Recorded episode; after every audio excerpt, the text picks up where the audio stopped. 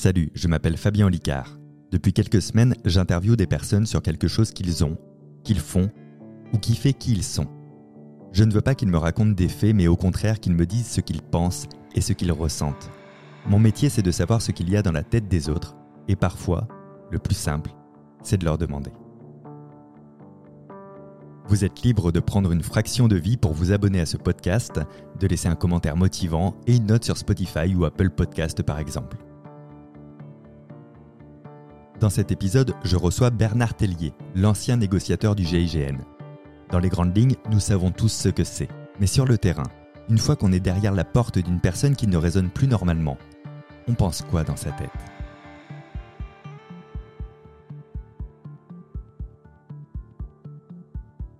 Non, la, la- la première question, elle est, elle est, euh, elle est assez basique, c'est une question de parcours. Par exemple, tu as fait quoi, toi, comme étude dans ta vie? Psy. Psy. J'ai fait un doc de psy. Tu fais un doc de psy. À un moment donné, qu'est-ce qui fait qu'entre doc de psy et négociateur du GIGN, c'est quoi le pont qui se forme? C'est des hasards, c'est une volonté, c'est... euh, Mon père était gendarme. Donc il y a une influence, même si on ne veut pas l'admettre, il y a quand même une influence. Donc j'ai été trinque-ballé euh, de pays en pays, même de continent en continent par le métier de mon père. On a fait 4 ans en Algérie, on a fait 8 ans à Berlin. Et euh, je suis arrivé en France, j'avais à peu près 14 ans. Mais j'ai adoré cette, euh, cette vie euh, où il y avait vraiment une cohésion entre les gendarmes, tout ça, qui vivaient en caserne. hein. Et euh, je me suis dit, ben, euh, pourquoi pas la gendarmerie? Mais quitte à rentrer dans la gendarmerie, je voudrais rentrer au GIGN. Le problème, c'est que tu es obligé de faire 4 ans en gendarmerie avant de passer les tests. Donc si tu loupes les tests, ben, tu as 4 ans. euh, voilà. C'est quoi C'est des tests psy- psychologiques, physiques, culturels On pense que c'est physique, c'est vrai, ça a une base physique, mais euh, on va prendre les plus forts psychologiquement. On va pas prendre les plus forts physiquement, Ouais. parce que les muscles chez nous, ça sert pas à grand chose. Imagine, tu es devant une porte avec quatre terroristes qui t'attendent à l'intérieur. Alors, euh, il y a certaines unités qui prennent euh, des béliers pour casser les portes. Nous, on met des, de l'explos. On est militaire, on peut mettre de l'explos. Donc, la porte s'ouvre tout seul et euh, bah, tu es le premier à rentrer. Et là, tu te retrouves nez à nez avec euh, trois, quatre terroristes ou des forces ou des preneurs d'otages. Tu comprends Les muscles, ça ne sert à rien. C'est euh, psychologique. Il faut avoir le courage de passer cette porte. Et donc, on va prendre les gens qui sont plus forts psychologiquement et pas plus forcément plus forts euh, physiquement. Peut-être c'est secret, euh, mais euh, tu peux donner un exemple de test psychologique qu'on t'a fait passer ou... Alors, c'est c'est même pas des tests, c'est en fin de compte, on te met en état de fatigue intense. Donc, c'est 14 mois à peu près, euh, enfin, c'est c'est beaucoup plus d'un an. On va, par exemple, moi, j'ai vu des gens qui étaient euh, incroyablement forts, mais dès qu'ils étaient fatigués, ils se mettaient en colère après les autres stagiaires. Ouais. Donc, tu comprends, on n'a pas besoin, euh, on n'a pas besoin de quelqu'un comme ça au GIGN. Imagine dans une colonne d'assaut, parce que ça, des, des missions durent peut-être 2-3 jours et des moments. Ben, s'il y en a qui nous pètent un boulon dans la colonne d'assaut, ben, c'est- on peut pas. Donc on préfère des gens qui sont stables et, euh, et, euh, et on a remarqué que ben, c'était pas forcément les plus physiques qui étaient les plus stables. T'intègres le GIGN Ouais. et directement tu rentres dans les côtés de négociation Alors, ou pas Il faut encore faire. Non, moi je suis rentré au GIGN pour faire de l'inter. Ah, moi c'était euh, vraiment de l'inter. Et c'est ma première mission. C'était, euh, je suis breveté et euh, quelques heures après une mission. On arrive, on a, allez, on a entre 5 et 10 minutes pour arriver au GIGN. Ok. que ce soit 14h ou 2h du matin, peu importe, Ouais, ouais. tu as 5 minutes ou 10 minutes pour arriver au GIGN, et dans la demi-heure, faut être parti. Tu peux être parti en Afghanistan, euh, au Mali ou sur Paris. Une alerte sonne, j'arrive au GIGN, et on part, euh, c'était en Bretagne, sur euh, un- une prise d'otage. Tu nous as vendu des rêves. On peut aller n'importe où dans le monde. Bon, on va en Bretagne, à Plougastel, manger des fraises. C'est joli la Bretagne. et là, on tombe sur euh, un gars qui avait tué euh, énormément de monde, euh, et mon chef de groupe me dit, Bernard, tu passes premier de la colonne d'assaut, baptême du feu. C'est ma première mission, Ok. premier de la colonne d'assaut, il y a au moins qui franchira la porte. Voilà, huit cadavres qui sont euh, un peu partout, des gendarmes, des, des civils. Et euh, là, le négociateur commence à faire la négociation. Euh, moi, je me mets en position. Tu as quand même 20 kilos sur toi hein, d'équipement. Et puis, une heure, deux heures, cinq heures, huit heures, 10 heures de négociation. Et au bout de 10 heures, il a réussi à l'amener en bas. Et là, j'entends le top action. Je tourne devant la porte, je me tombe nez à nez comme toi en face de lui. Il a son fusil, il monte le fusil, j'attrape le fusil, le coup il part euh, dans le mur, je le fais tomber. Allez, une demi-seconde d'intervention pour 8 heures d'attente. Et là, je me dis, mince, euh, peut-être je me suis trompé et peut-être que le, le négociateur, c'est pas mal aussi. Alors, euh, avant, j'ai fait shooter ops. Le shooter ops, c'est on est largué par avion euh, avec un parachute parce que sinon on le fait qu'une fois. Ça se tient. C'est des malins GIGN. euh, on a testé, on a envoyé, mais non, non, faut mettre un parachute. Et donc on est pour, par exemple, des, des missions à l'étranger pour l'arrestation criminelle de guerre. On peut être parachuté dans des pays étrangers. Et Je suis parachuté à Maubeuge, du coup. voilà, à Maubeuge. mais on allait aussi à Maubeuge Maubeuge, il y a un paraclub à Maubeuge. Ah oui, donc on tu s'entraîner vois, à Maubeuge. Je sais tout, je suis mentaliste. On était une dizaine de, de shooter-ops. Et euh, il n'y avait pas de place pour la négo euh, la, la première année. Et à la deuxième année, il y a eu une place. Donc euh, je me suis présenté. Il y a eu des tests en interne. J'ai été retenu. Et j'ai fait deux ans de, de formation en interne. Ok, ah oui, oui, c'est pas du jour au lendemain quand Non, même. non, non, non.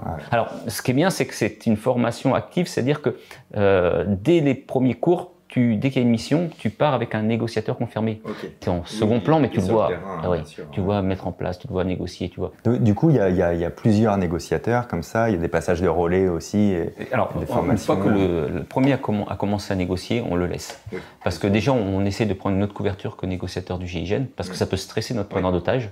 Parce qu'imagine, tu as tout, t'as tout de suite regardé des films américains, tu vois l'équipe d'assaut, les tireurs d'élite. euh, On envoie le négociateur. Voilà. Et donc, euh, le- la personne se sent un peu piégée. Donc, on évite de le stresser et on va prendre une autre couverture. On peut prendre, moi j'ai déjà pris médecin, infirmier. Et puis, il faut pas, faut pas qu'on le mette en, en plus. Il est déjà en mode défensif, donc euh, il faut pas qu'on le, qu'on le stresse encore plus. Ouais. C'est- Alors ça, c'est passionnant. Donc c'est comme ça que tu arrives en négociateur du FBI, le mec qui n'écoute rien.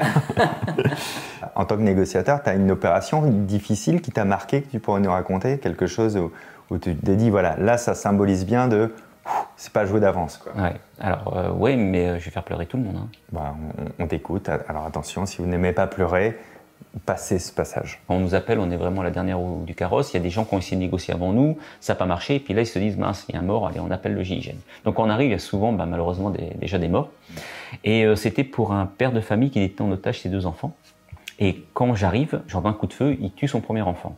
Et il, il jette le, le corps sur le, le palier.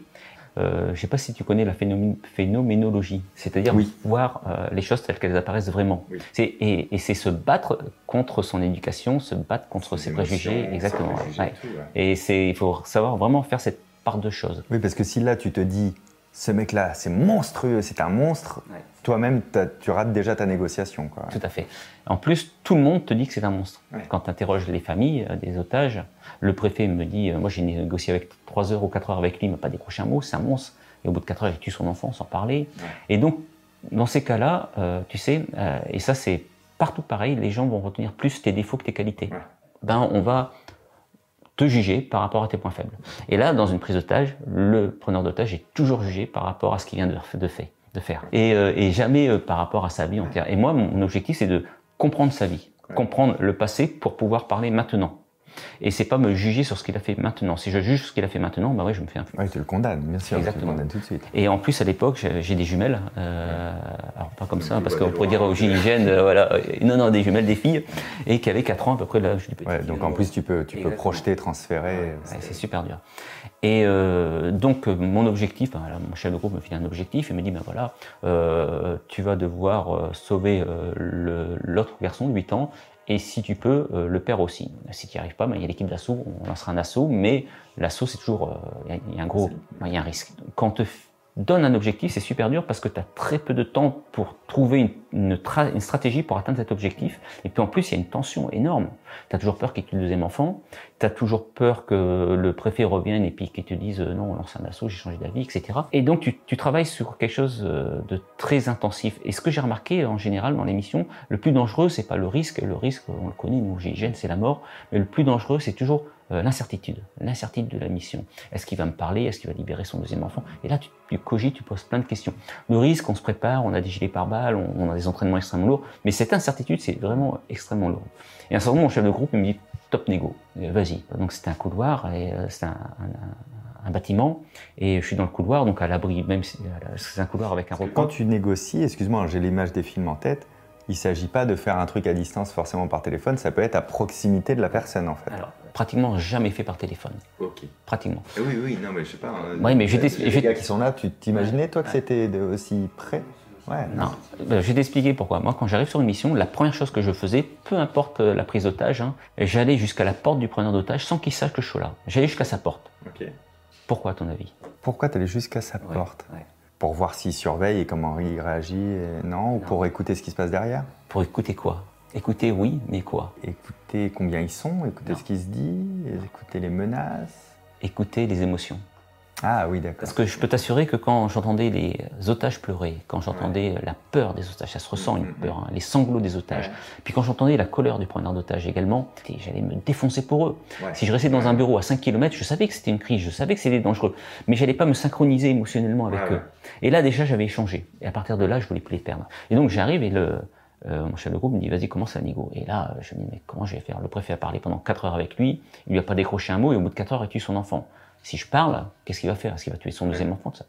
Et là j'ai euh, une idée comme ça et euh, on va dire que c'est Monsieur Durand, je l'appelle, j'ai Monsieur Durand, je m'appelle Bernard Tellier, je suis médecin et je ne veux pas laisser Arnaud, Arnaud c'est le hmm. petit de 4 ans qui vient de tuer, sur le palier. Et je viens le chercher. Donc c'est un gros risque parce que là je suis obligé de prendre devant la porte.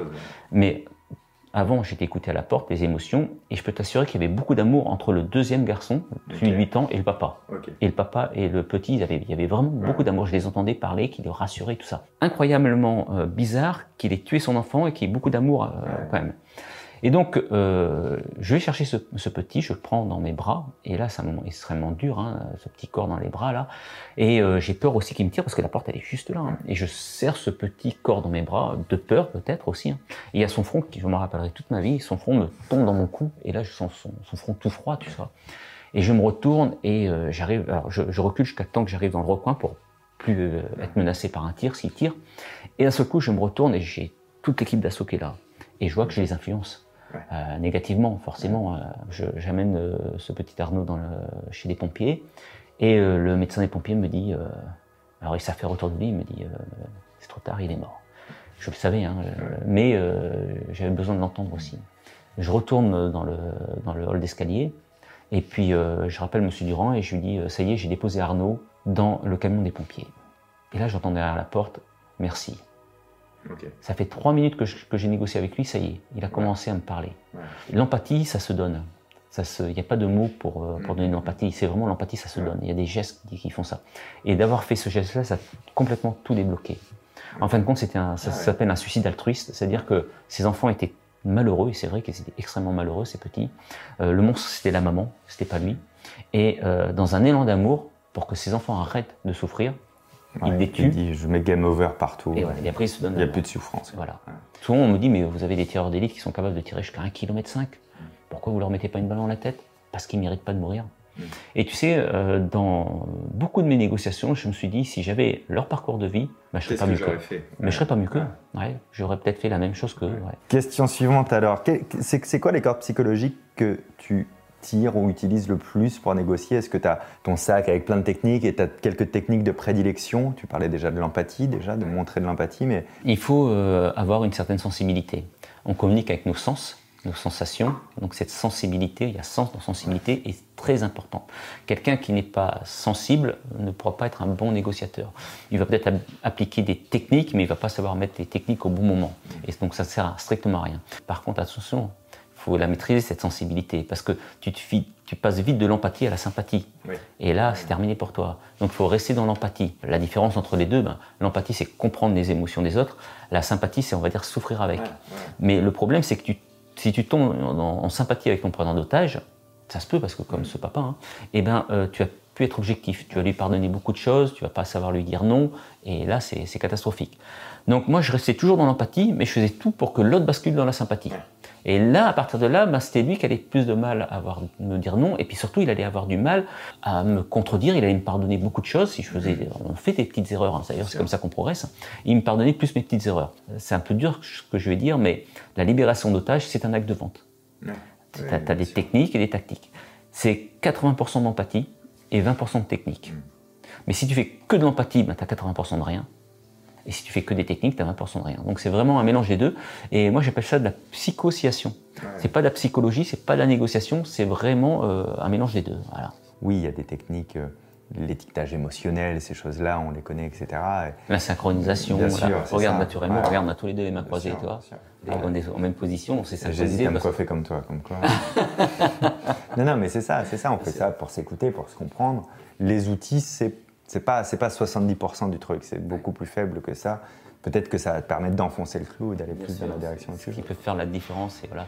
Et, je suis sûr que euh, on peut en parler. Tu donnes aussi des conférences pour, euh, pour les entreprises. On peut te faire venir en conférence, etc. Et même à l'intérieur de ça, je, suis sûr que tu as dû euh, réguler un petit peu ta négociation avec le public. C'est le public de conférence, c'est des gens à qui on dit il y a une conférence, il faut aller la voir, c'est la société qui met ça en place. Tu dois faire ta négociation de je vous assure que vous êtes au bon endroit. Donc même là, tu as dû ressentir, euh, enfin là c'est une question que je te pose, mais ouais, tu as, dû mettre cet apport empathique à la foule aussi qui t'écoute, etc. Les gens me disent souvent, mais ça doit être fade la vie après le GIGN. Ben, je dis non, c'est pas fade du tout. Si on sait bien se reconvertir, c'est pas fade. Ils me disent, mais vous avez plus l'adrénaline. Ben, si, je l'ai l'adrénaline. Je leur, je, leur, dis un truc qui est tout simple. Je dis, vous préférez être devant un client qui vous parle mal ou devant un, un qui vous fonce dessus. Vous êtes au Canada, il y a un grésidi qui vous fonce dessus. Ah ben, devant le client. Pourquoi? Parce qu'on risque pas de mourir. Mais le stress, il y a une réaction psychologique et physiologique. Vous, vous savez que vous risquez pas de mourir, mais votre corps ne le sait pas. Il, sait qu'il y a quelque chose qui ne va pas et dans le doute, il envoie toute l'adrénaline. C'est ça, les jambes qui tremblent. Exactement. Moi, quand je fais une conférence devant vous, eh ben, c'est la même chose. Je suis, là dans les, coulisses, j'attends, je vous entends, euh, on m'appelle. Mon corps ne sait pas ce que, si je suis toujours en intervention, si je suis en conférence. Donc je retrouve mon adrénaline, je retrouve ma concentration que j'avais exactement quand j'avais en mission. C'est exactement la même chose. Pour le cerveau, il n'y a pas de différence. La peur est la peur, le stress est le stress. Et, il envoie tout, il ne sait pas doser. Quoi. C'est quoi la plus longue intervention euh, sur laquelle tu as intervenu Trois jours. Trois jours de négociation. C'était à Mourmelon, dans l'est de la France. On, est appelé pour un forcené. Tu connais la différence entre forcené et preneur d'otage Le forcené, il est, il est, tout seul et il menace de tout faire péter, non? C'est pas ça? Pas forcément tout faire payer, mais comme son nom l'indique, le preneur d'otages a pris des otages, le forcené n'a jamais d'otages. Mais il peut être à la fenêtre avec un Ah oui, Bah, si on nous appelle, c'est qu'il a, ouais, c'est qu'il a la fenêtre et qu'il tire sur tout le monde. Voilà. Sinon, on n'y va pas. Oui, après, ça, reste un mec qui fait la gueule chez lui. Sinon, exactement. La question était un peu con. et donc là, euh, c'était un, forcené, donc il n'avait pas d'otage, mais c'était un militaire et euh, il était artificier, donc euh, il connaissait aussi bien l'explo que nous. Et il s'était retranché dans un dépôt de munitions, 64 tonnes de munitions, de, de, mines, de mines anti-char. Il avait relié ces 64 tonnes à des détonateurs. Il avait mis des détecteurs sensoriels sur la porte. Donc, si on touchait la porte par sympathie, ça explosait. Donc, on arrive sur les lieux et on évalue euh, à peu près la, la, déflagration. C'était mortel dans un rayon de 5 km. Et donc, euh, donc on essaye d'évacuer un grand nombre de villages autour, hein, parce que puis ça met du temps. Pour gagner du temps, je, avant qu'il fasse tout péter, je vais jusqu'à sa porte en train de négocier. Ce dont j'ai peur, euh, si je me dis, dès, dès que je vais, euh, commence à parler, bah, j'ai peur qu'il fasse tout péter. Pour le coup, ça va être un peu dur de lui cacher ton rôle. Il connaît aussi un peu ces systèmes-là, mais c'est militaire, mais c'est. Oui, ouais. mais alors, justement, j'avais fait vraiment une enquête sur lui. Il avait revendu sa maison, il avait revendu sa voiture, il avait dispatché son argent à tous ses enfants, donc il était quand même super déterminé, quoi. Assez parano quand même, parce qu'il avait des, des exigence. Il avait euh, donné une, une lettre d'exigence. En première exigence, c'est parler au ministre de la Défense jamais on va bien amener le ministre de la Défense à sa porte. Hein. Euh, on va pas mettre un ministre en danger. Pour faire gagner du temps jusqu'à sa porte, hein, en espérant que quand je vais prendre contact avec lui, qu'il fasse pas le fil rouge sur le, le bouton rouge et boum. Et puis, euh, et puis non, il me répond tout de suite. Il me répond tout de suite. Il veut des, il a des exigences, tout ça. En fin de compte, il, euh, dans l'armée, si tu passes pas au grade supérieur, tu es viré. Et euh, sa hiérarchie, euh, il avait un conflit avec sa hiérarchie. Sa hiérarchie l'avait bloqué dans l'avancement. Donc, il était arrivé à 47 ans. Il avait il n'était pas passé au grade d'adjudant-chef, et donc bah, il était obligé de, partir. Et lui, euh, voilà, et lui, il s'est senti. Euh, oui, pour lui, c'était une injustice en tout cas. Une injustice, complètement une injustice pour lui. Il m'écoute, on parle beaucoup, donc j'avais pris une, couverture comme euh, quelqu'un de très important, profil parano, donc il veut parler à quelqu'un de très important, mais pas militaire parce qu'il a un problème avec l'énergie. Et on avait retrouvé dans l'arbre dans généalogique, par l'arbre généalogique, dans l'organigramme militaire, il y avait un seul civil qui faisait qui faisait partie du ministère de la, Défense, mais qui n'était pas militaire. Donc j'avais pris sa couverture. Et donc dès que je me présente, ah oui, je sais qui vous êtes. Et donc ça, ça l'avait rassuré. Et la première chose qu'il me demande, c'est de retirer son dossier disciplinaire de l'armée pour le mettre dans le civil. Démène pour lui et j'y arrive. Mais le problème, c'est qu'un parano, ne fait pas confiance. Et donc il me met toujours en doute, en doute, en doute. Et puis au bout de, deux jours, on voit que ça avance pas. Et là j'ai une idée. Je, dis tiens, on va appeler son avocat. Et son avocat va euh, venir et il va dire tout ce que j'ai fait et ce que je n'ai pas fait. Je sais qu'en son avocat, il va avoir confiance. Et c'est ce qu'a débloqué l'affaire. Quand l'avocat lui dit, bah oui, euh, il a réussi à vous mettre le dossier disciplinaire euh, dans la juridiction civile, et là, je voyais que je gagnais sa confiance, que je gagnais sa confiance. Et là, on s'est trompé, parce qu'on pensait qu'il voulait réintégrer l'armée. On dit, voilà, euh, il reveut, il, forcément, il va jamais réintégrer l'armée avec ses... Et lui, en fin de compte, c'était pas ça. Et en, communiquant avec lui, c'est que j'ai compris, c'était qu'il voulait simplement qu'on reconnaisse qu'il avait euh, été manipulé par sa hiérarchie, qu'il avait souffert, et euh, il avait d'ores et déjà bien compris qu'il quittait l'armée. Et tu vois, l'information qu'on m'avait donnée, c'était ce qu'il voulait qu'on reste dans l'armée. Donc c'est important de creuser. Et en fin de compte, oui, c'était sûr et certain. Et ça y est, il dit, moi j'ai quitté, c'est bon, je m'en vais. Mais maintenant, je veux que je suis une victime, je veux être reconnu euh, du harcèlement que j'ai reçu. C'est ce qu'il ce qu'il voulait en fin de compte. Et ça, et ça colle euh, encore avec ce que tu disais en début de conversation, de il y a souvent euh, potentiellement une colère ou une douleur ou une tristesse derrière, et si tu n'atteins pas cette source-là, tu vas pas pouvoir régler le conflit euh, si tu restes trop en surface. Quoi. Et donc au bout de trois jours, il me dit ok, je sors.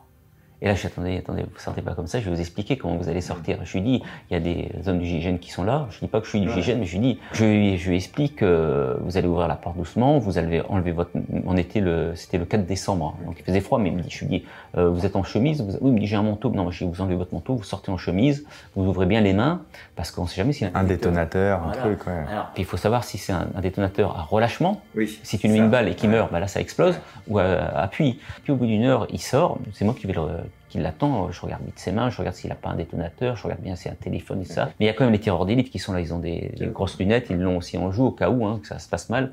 Et, euh, et puis, euh, je voulais pas le brusquer, donc pendant, allez, cinq minutes, on discute comme ça sur le palier, je peux l'observer, puis au moins tout le monde puisse, peut l'observer avec les jumelles et tout ça. Puis je lui dis, euh, suivez-moi, et puis voilà, je l'ai remis euh, à des, des opérationnels du GIGN. Mais il avait équipé son dépôt de munitions avec des toilettes thermiques.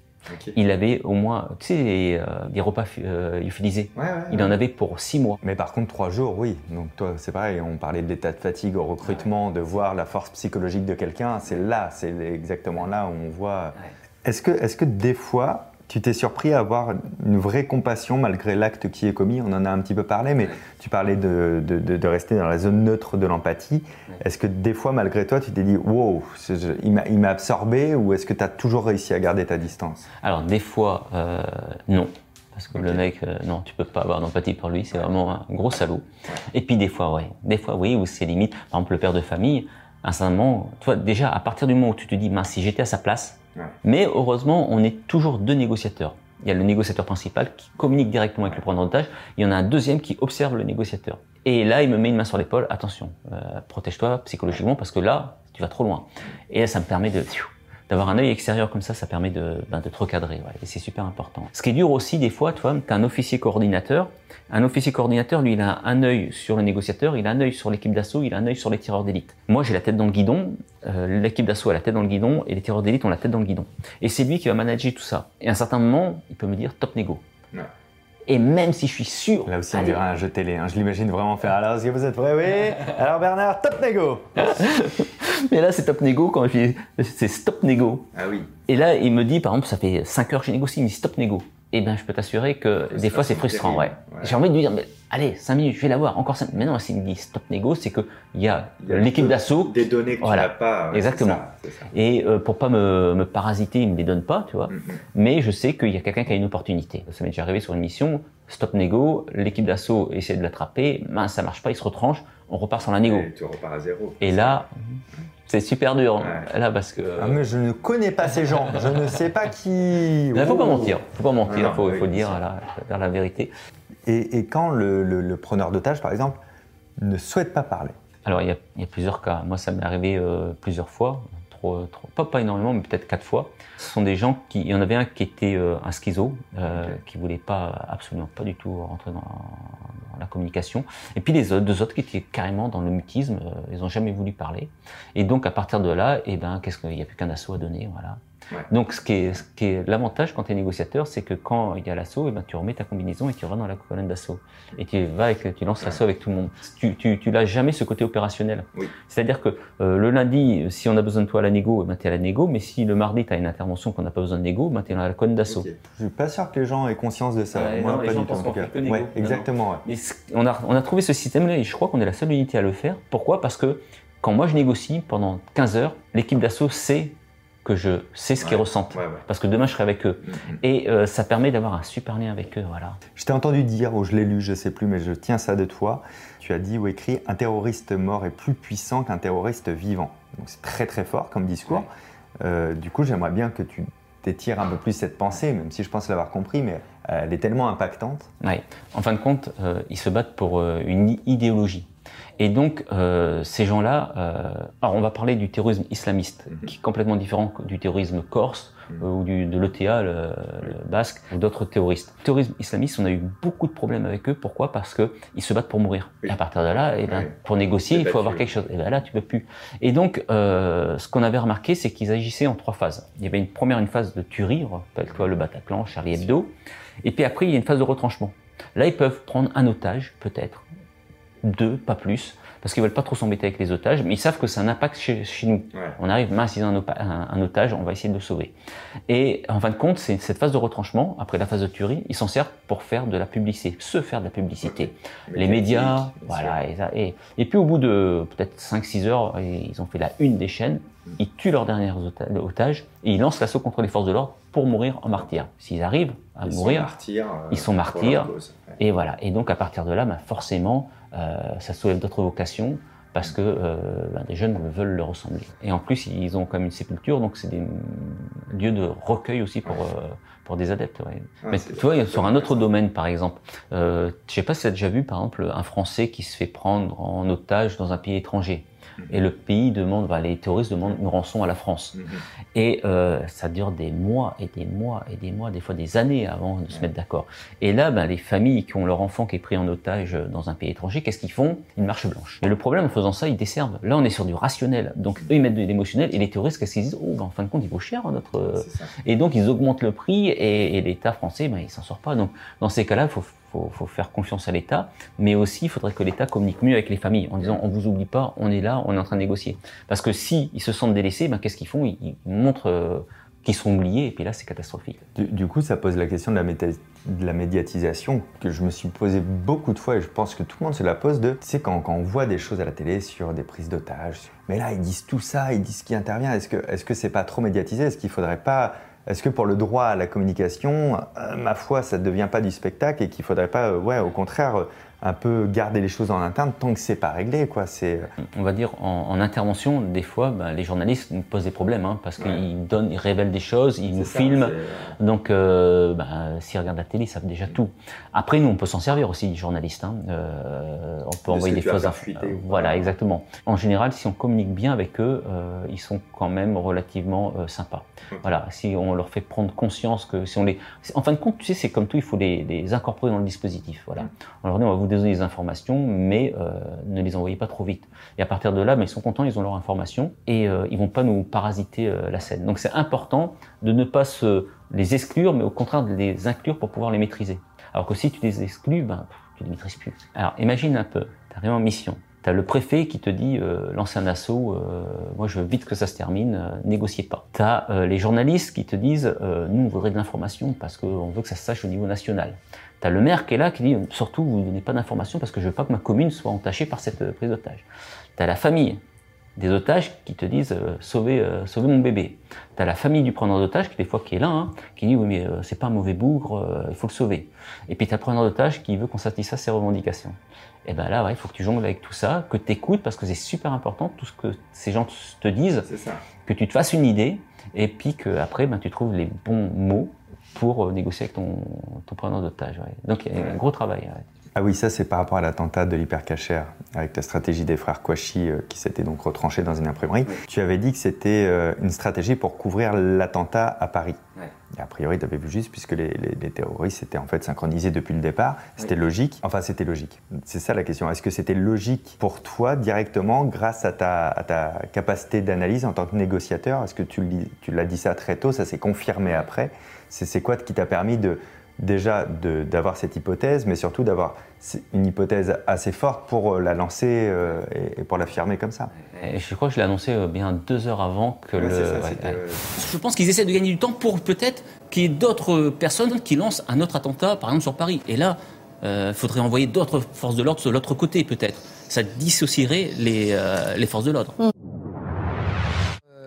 Bernard Tellier, je rappelle, vous êtes sur notre plateau, vous êtes un ancien négociateur. Vous découvrez ce qui, était en train, ce qui est en train de se passer. C'est assez effarant parce qu'au début de ce journal, alors que cette opération n'était pas en cours, euh, vous, vous nous l'avez quasiment décrite avant qu'elle ne se produise. Mais c'est là où euh, l'intuition est énorme. Moi, je vois des gens qui critiquent l'intuition. Ben, je pense que ces gens qui critiquent, qui critiquent l'intuition n'ont pas de connaissances terrain, n'ont pas d'expérience. L'intuition, c'est des connaissances plus expérience. Mais si tu n'as pas ces deux-là, tu ne peux pas avoir cette intuition. Et donc, moi, toutes les prises d'otage que j'ai fait, euh, en fin de compte, tu sais, c'est un schéma tactique, euh, une prise d'otage. hein. Et euh, il y a des, des signes que tu, qui sont inconscients, mais que, que tu ressens. Et tu ne peux pas l'expliquer pourquoi, mais à un certain moment, je le savais. Pour annoncer ça en direct sur France 2, il faut, être sûr, hein, sinon tu as l'air bête. Et je le savais, il y avait tellement de signes qui pour moi, qui étaient flagrants, qu'il est qui allait avoir une deuxième prise d'otage. Il y avait un manquement de cohérence sûrement par rapport à ce que tu connaissais qui te- qui t'arme dessus. Tu parles de l'intuition. L'intuition euh, au niveau rationnel, c'est effectivement la somme des connaissances et des expériences qui font quand même un agglomérat énorme d'informations et de connexions synaptiques euh, qui font qu'à un moment donné, ton cerveau n'a pas le temps de t'envoyer toute sa rationalisation d'hypothèses, mais il t'a dit par rapport à tout ce qu'on a vécu, moi j'ai comparé, parce que le cerveau est associatif comparatif, donc j'ai comparé plein de choses, et en vrai c'est un peu ça. D'écouter cette intuition, non pas irrationnelle, mais que je sais être rationnelle, mais qui va un peu plus vite que ma pensée consciente parfois, quoi. C'est un peu ça, quoi. Et tu vois, on cherchait beaucoup de gens comme ça au GIGN qui étaient intuitifs, créatifs. Et euh, on ne veut pas de, de- de- de militaires purs et durs au GIGN qui sont euh, qui, trop carrés. Voilà. Parce que euh, si tu es trop carré, tu vas pas oser prendre des risques, tu vas pas oser aller au-delà de certaines choses. On en a un peu parlé, mais on n'est pas rentré en profondeur dedans. Est-ce que tu as déjà eu peur pour ta propre vie? Peur pour ma propre vie à chaque mission. T'es premier de la colonne d'assaut, 10 secondes avant de rentrer, t'as peur. Ouais, t'as peur parce que tu dis est-ce que. Et puis, tu peux, puis cette peur, elle, peut, elle peut même te faire perdre, perdre euh, confiance en toi. Est-ce que je vais être à la hauteur? Est-ce que je vais ré- réussir à amener la- le groupe derrière moi pour rentrer dans l'appartement? Est-ce que je vais pas flancher Est-ce que je vais pas attraper une balle? Et là, pff, ça cogite, ça cogite. Mais ce qui est bien, c'est que l'action remplace la peur. Voilà. Dès que le top action est, parti, ça y est, bam, t'es dans l'action et t'as plus peur. Et donc, est-ce que j'ai déjà eu peur en mission plus que d'autres? Ben, euh, Oui, je me suis fait prendre en otage une fois. Alors, c'est un peu bizarre comme, euh, comme négociation. Euh, C'était une personne qui avait tué euh, déjà euh, un, un couple et resté euh, une petite fille de, je sais plus quel âge, 8-10 ans. Je rentre en communication avec lui et je parle pendant une heure là au téléphone parce que quand je parlais à la voix, il m'avait pas parlé du tout.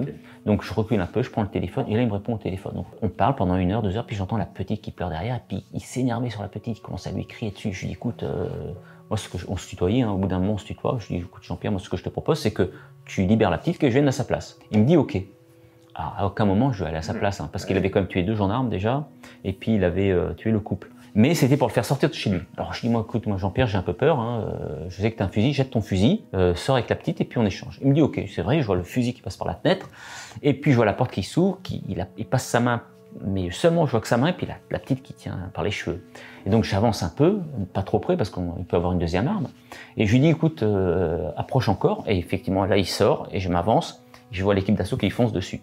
Il jette la petite par terre, il rentre chez lui, l'équipe d'assaut arrive à bloquer avec son pied, il pousse la porte et rentre à l'intérieur. Moi, je récupère cette petite qui est allongée par terre en pleurs. Et d'un coup, j'entends crier dans l'appartement. C'était une maison. J'entends crier dans la maison. Mais c'est pas des cris de douleur parce que quand l'équipe d'assaut attrape un, un gars, ouais, ça, ça- c'est une mêlée de rugby. Hein. Le gars, il est, il est projeté, et il a mal. Mais là, c'est pas des cris de douleur, c'est des cris de haine. Donc, je donne la petite au pompier et je rentre vite dans cette maison qui est immense d'ailleurs. Et, euh, et là, je m'aperçois que rien n'est fini, que tout commence. En fin de compte, il avait un pistolet automatique, il s'était mis juste en dessous de son menton. S'il avait braqué euh, l'équipe d'assaut, l'équipe d'assaut aurait continué. Euh, Il l'aurait attrapé. Mais là, il était plus malin, et je les vois à deux mètres l'un en face de l'autre. J'arrive, moi je suis à, à droite. Je, je m'étais fait passer pour un médiateur de la préfecture. Et là, je l'entends crier, je veux parler au médiateur, immédiatement. Et j'arrive dans, la- dans la maison, je dis, bah, monsieur Durand, je suis là. Je dis, Jean-Pierre, je suis là. Enfin, il me regarde même pas, il me dit, t'as 5 secondes pour faire sortir tout le monde, sinon je me mets une balle dans la tête. 5, 4, 3, 2. Il compte aussi vite que ça. Et là, je me dis, c'est d'intox ou pas? Et puis, euh, arrivé à 1, je dis, ok, tout le monde sort. Et là, l'équipe d'assaut euh, en marche arrière viennent dans le salon où je suis. Donc ils sortent de la cuisine, ils viennent dans le salon, ils se cachent derrière le mur. Et là, je regarde Jean-Pierre, je dis ça y est, ils sont partis, euh, abaisser votre arme. Il me dit, euh, tu te moques de moi? Il dit, ils sont contre le mur. En fin de compte, il y avait des cadres derrière moi et le reflet des casques. Ouais. Et je dis, bah oui. Donc j'essaie de rappeler, je dis, oui, ils sont là, mais ils sont partis de la cuisine. Non, mais t'as pas compris, je veux plus personne de chez moi à part toi. Et je lui dis, mais pourquoi vous voulez que je reste? Bah, Il me dit, parce que j'ai confiance en toi, on, on a parlé, euh, je veux que tu restes. Et là, je regarde mon chef de groupe, il me dit comment tu le sens? Bah, Je dis bien.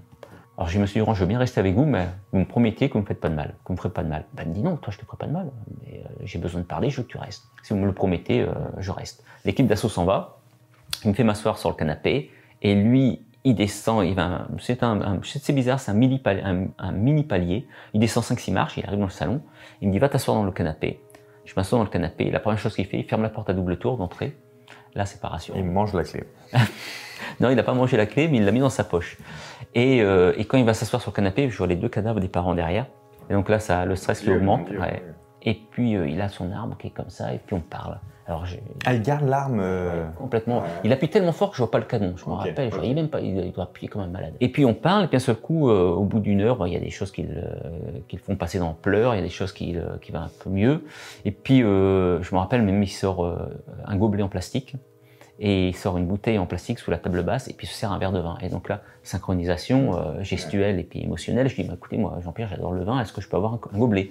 Il me jette un gobelet, c'est son gobelet de la veille, encore le vin euh, tout cramé au fond, tu sais. Donc je prends la bouteille, je me sers un verre de vin. Et puis quand il boit, ben je bois. D'ailleurs, fais l'expérience si tu vas dans un bar avec tes amis, vous êtes cinq. Ah oui, bah tu, vas enclencher. Euh, voilà, tu prends un coup de verre, t'en as au moins deux trois qui vont boire en même temps. Voilà, et ben quand il boit, je bois.